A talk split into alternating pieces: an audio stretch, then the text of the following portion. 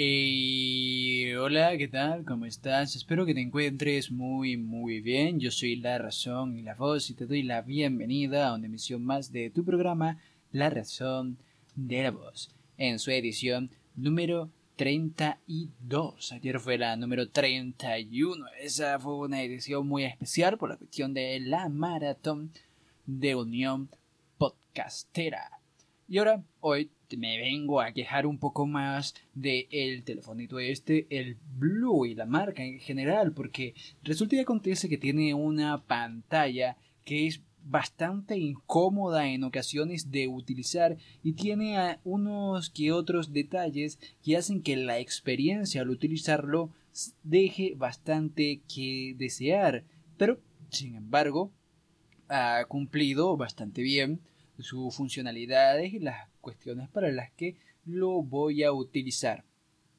La pantalla es de estas de las que si no la enfocas bien, no vas a ver nada o vas a verlo muy mal o te va a molestar en los ojos como si estuvieses tratando de como si estuvieses utilizando una una Nintendo 3DS con el 3D activado y tienes que ponerlo en cierto ángulo porque si no te va a molestar mucho los ojos, pues así un poquito con este telefonito. Claro que no llega al extremo de molestia que puede alcanzar eh, lo que viene siendo la Nintendo 3DS, pero es bastante incómodo en muchas ocasiones. Además de que esta teléfono, estos, esta marca de teléfonos tiene una cosa muy muy curiosa y es que hay aplicaciones que mueve muy muy muy bien y que son aplicaciones relativamente pesadas, exigentes, y hay otras aplicaciones que son menos exigentes, que son menos pesadas, que son más ligeras en general, y no las mueve, no las mueve ni a fuerzas, lo cual me parece algo muy extraño específicamente de esta marca de celulares, no lo he visto en alguna otra y he probado Huawei y Samsung y esta experiencia solo la he tenido en Blue algo muy muy curioso, cuestiones de rendimiento es, en cuestiones de rendimiento es muy muy extraño. Ahora pasemos a lo más importante, algo que comenté por por por por por eh, Twitter y Mastodon y también Diaspora. Por fin tengo Diaspora aquí en el móvil. Ayer dije que no lo tenía, pero hoy gracias a F-Droid me instalé Disroot app. Búsquenla por, por, por allí búsquenla en F-Droid. Les recomiendo Disroot app porque te da acceso inmediato al correo de diáspora y a todas las al correo de diáspora no a todas las funcionalidades de Disroot. Y si tienes que descargar algo te ayuda te lleva directamente a la página. Por ejemplo diáspora. No sabía qué nombre tenía la aplicación y no sabía cómo buscarla y no la encontraba. Pero gracias a Disroot app pude instalarme Diaspora en el móvil. También tengo el cliente instalado para ver los correos de, de Disroot. Y algo bastante curiosete, algo bastante curiosete que tengo que decir es que no entiendo muy bien este servidor de mensajerías. Eh, déjenme decirles que lo he intentado. Créanme, Jebus sabe que lo he intentado, pero no logro entender muy bien algunas cosillas, como por ejemplo aquí en bandeja de entrada dice sincronización deshabilitada y he estado buscando en la configuración, de hecho ahorita estoy revisando en la configuración, en configuración de la cuenta y aquí no me encuentro nada respecto a respecto a eso del activar o desactivar la sincronización.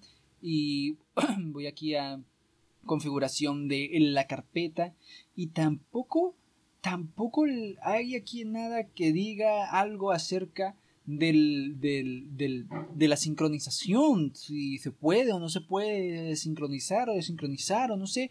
Lo cierto es que aquí arriba me parece sincronización deshabilitada y yo sé, yo sé que eso significa que pues no me van a llegar los mensajes al tiro aquí al, al móvil eh, de los del correo. Y de hecho cuando le doy a actualizar sale otro mensajito ahí extraño que sí que está conectada con el, lo que viene siendo el, el, mail.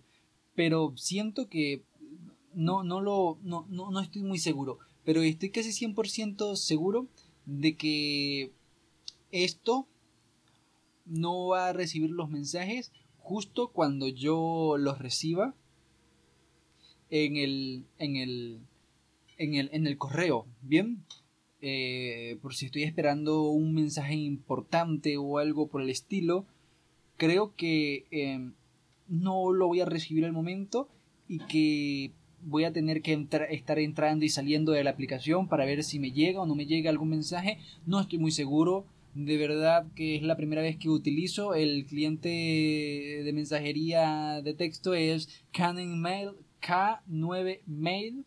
K9 Mail. Creo que lo dije bien. Y pues poco más con respecto a esto. Y la aplicación que es, utilizar en la que estoy utilizando Diáspora se llama, ya va que entré en ella y se llama Dandelion. Es una aplicación bastante buena, es mucho más cómodo que utilizar Diáspora en la web, muchísimo más cómodo y es bastante eficaz, aunque sí debo decir que quizás, quizás puede echarle en falta que tarda un poquito en cargar en ocasiones, cosa que no me pasa con el cliente de Mastodon ni con Twitter y, es, y el cliente eh, que me carga más rápido es el de Mastodon y ahí es donde subo las cosas más rápido. Mastodon tarda la mitad del tiempo en subir las cosas en todas partes.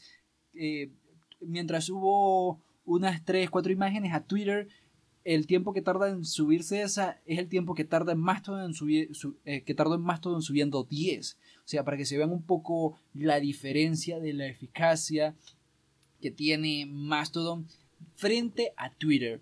Eh, realmente aquí luego de cuatro siglos por fin me ha cargado diáspora en el cliente algo que no entiendo por qué tarda tanto y algo que me hace intuir que las notificaciones van a tardar un poquito también en llegarme.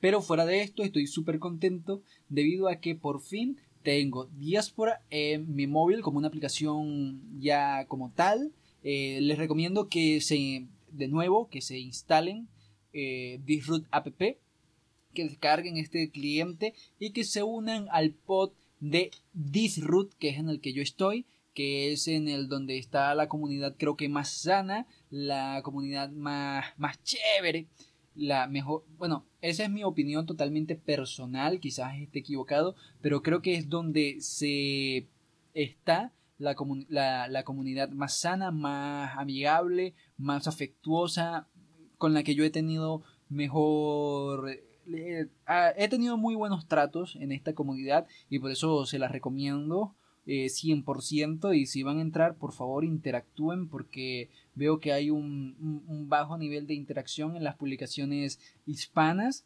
pero en las inglesas sí que se interactúa más y hay, hay, que, hay que marcar nuestra presencia, así como eh, le comenté a, Edgar en, Movimiento Podcast. Eh, no, Movimiento Podcast no, estoy confundiendo grupos. Eh, en el grupo Movimiento Geek, cuando, cuando me habló, de, cuando le pregunté por, de nuevo por la aplicación esta Anchor, que me dijo, tal, lo único malo, la única pega que tiene es que toda la, mayoría son inglés, entonces yo le digo, bueno, habrá que marcar la, la, la presencia hispana. Hay que marcar la presencia hispana, pues nosotros somos una comunidad muy grande, eh, muy activa, muy tal, y debemos marcar nuestra presencia para bien. Y en Anchor eh, estoy viendo que voy a hacer un proyecto adicional pero todavía no, no tengo las cosas muy bien decididas y tal. Estoy aún probando eso. Y otra aplicación que les vengo a recomendar, descargada todo esto, casi todo lo que he hablado ahorita, es descargado de Fedroid. La única aplicación que no es descargada de Fedroid es Anchor y, y poco más. Masterlab la pueden encontrar en Fedroid. Eh, Dandelion lo pueden encontrar en F-Droid. Cat9 Mail lo pueden encontrar en F-Droid todo a través, muy sencillo, muy sencillo, de Disrupt app.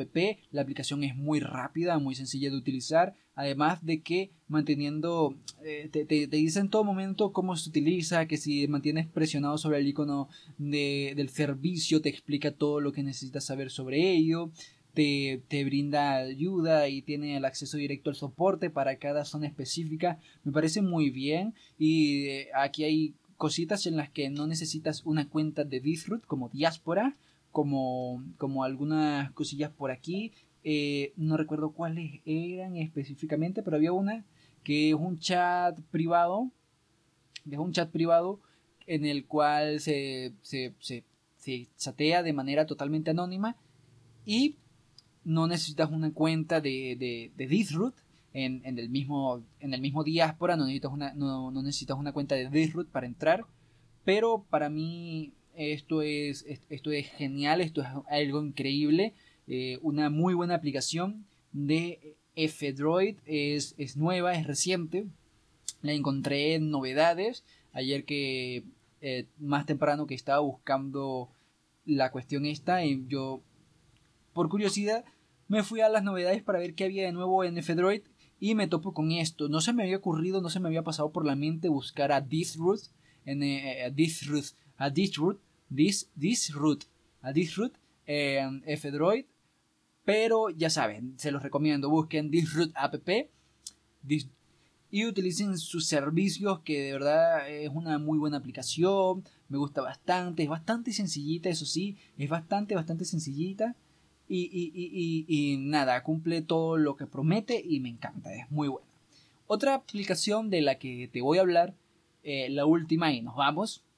Otra aplicación de la que te voy a hablar es Open Camera, que es una aplicación que descubrí gracias a mi padre y que también se encuentra, la, puedes encontrar muy fácilmente en F-Droid, otra aplicación de F-Droid.